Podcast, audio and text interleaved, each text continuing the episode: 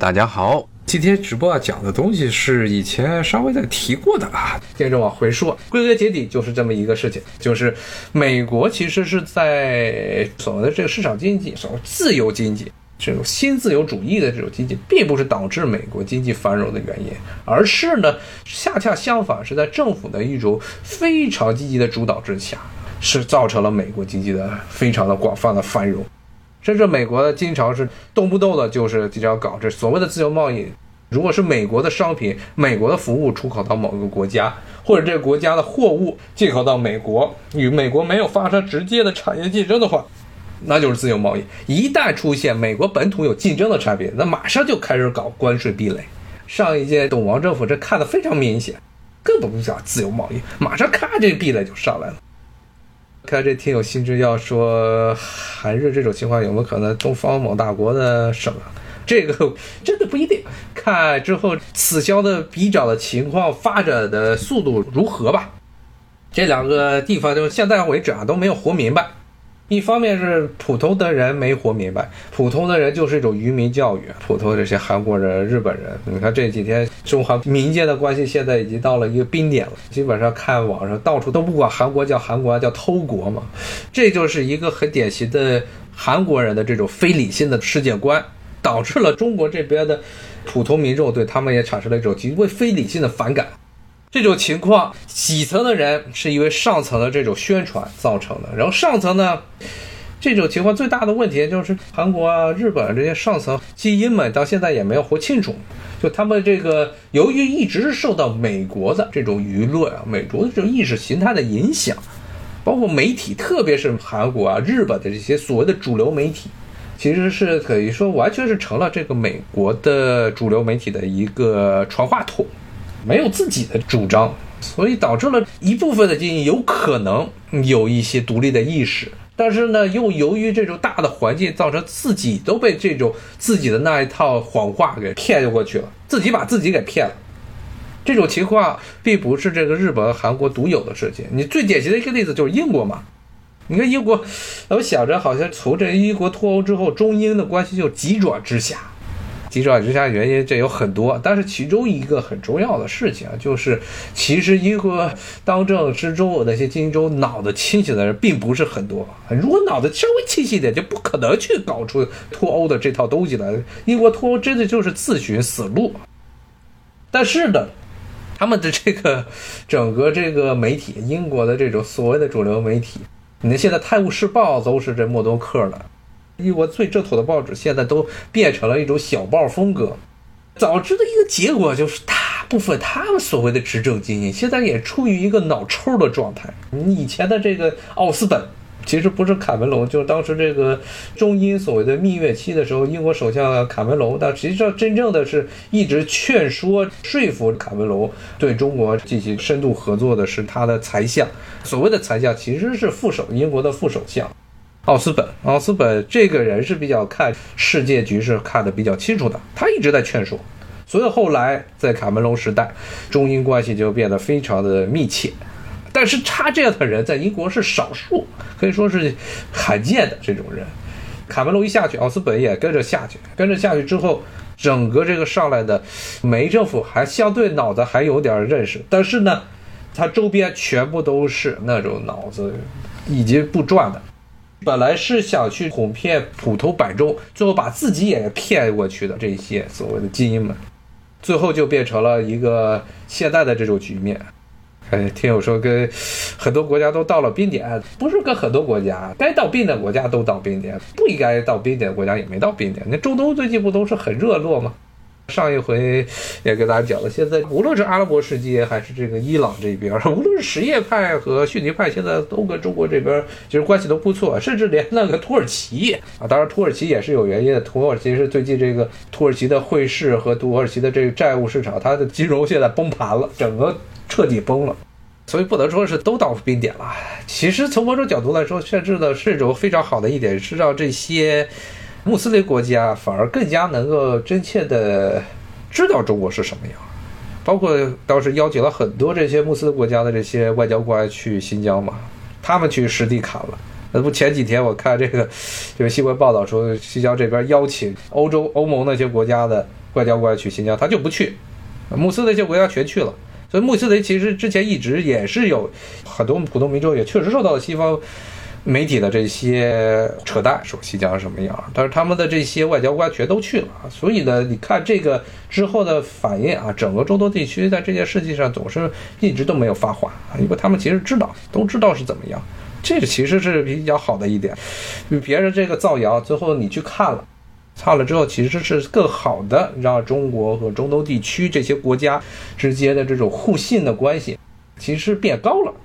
约翰逊这个人，刚才听友说到，约翰逊这个人，其实之前也讲过，他这个人，他其实什么都不是啊，他就是一个这些财阀们一群极端的利己主义者、自私自利的利己主义者的这些精英财阀，他们推到前面去的一个传声筒。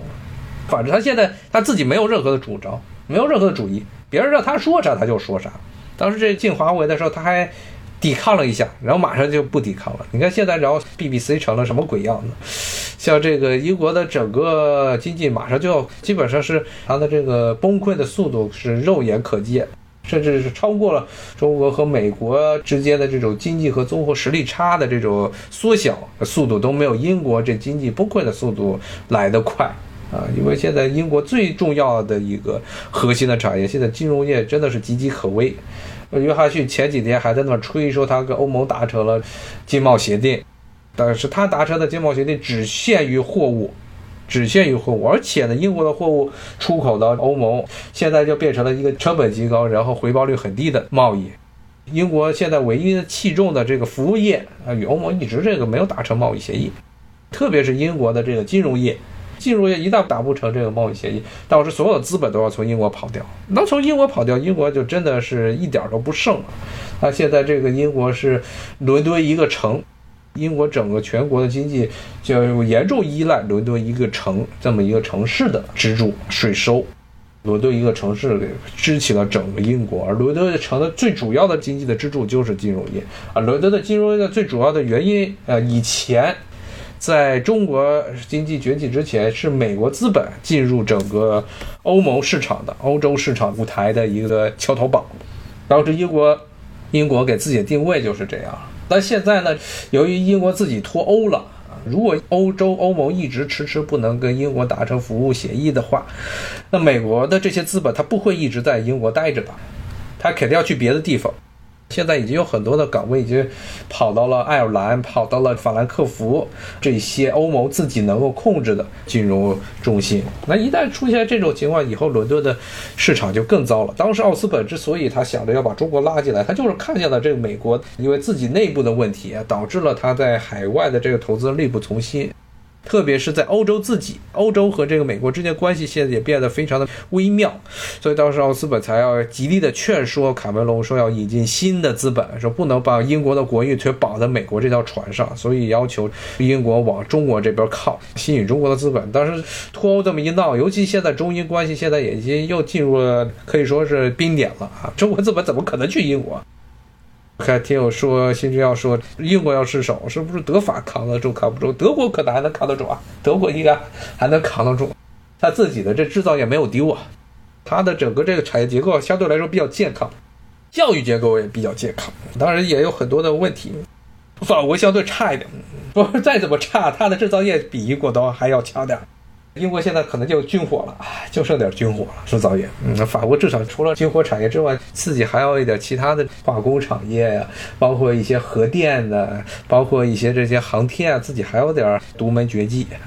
其他的欧盟、欧洲国家就比较糟糕了，其他欧洲国家其实都比较糟糕。归根结底的原因，还是咱们回到今天的主要的话题啊，就这些国家啊，它之所以能够繁荣，不是因为他们现在的政府结构，恰恰相反。可以说，从某种角度来说，正是因为现在的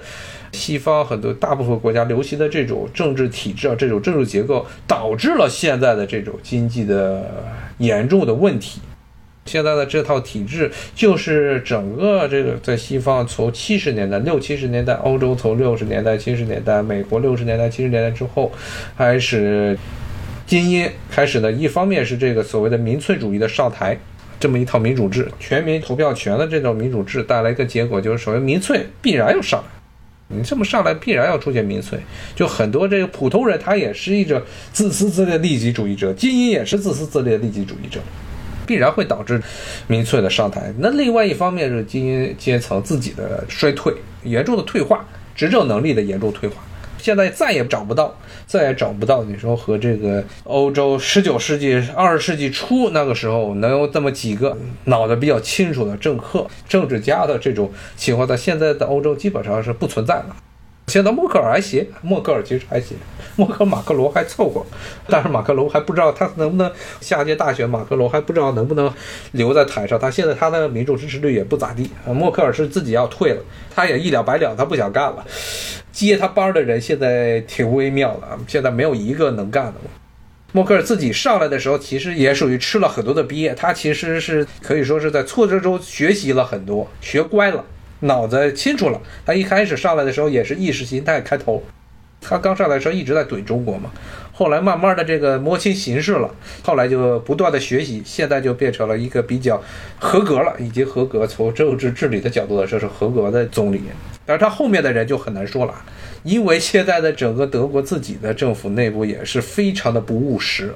这些政客们很多的脑子里也是一团浆糊，所以确实不好说。他以后这个一旦马特龙如果他大选失利，然后呢，默克尔如果下来之后上来一个不靠谱，而且这是有很高的可能性是非常不靠谱的总理，那后面欧洲这块情况会是什么样就很难说了。所以从某种角度来说，可能也是出于这个角度来说，你看这次中国怼这个欧盟也怼得很厉害，可能是认为欧盟有很多的不确定因素。虽然去年签了一个投资协议，中欧投资协议，认为其实是向中国表示出欧盟要作为一个多极世界中的独立的一极来存在，但是呢，它确实内部存在的很多的问题，所以这次可能也是因为出于这种考虑吧，打欧盟一下。让他这个稍微明白一点自己的现在的这个处境，不是欧盟施恩给中国的这个投资协议，这是种互惠的，啊，一直都在强调这是要互利的，甚至是中国实际上做出了很多妥协。中国在去年十一月美国大选之后迅速做出妥协，当时一开始还是在想等看特朗普会不会连任，如果连任的话，甚至不需要做出妥协，所以当时一直在等。如果真的是这个相上来，董王接着执政，可能都不需要做任何的事情，不需要向欧盟做任何的妥协，可能这中欧投资协议就能签成。但是后来由于是换人了，就赶紧做点妥协，然后把这个协议给签了。当然签了之后，其实是做出很多让步，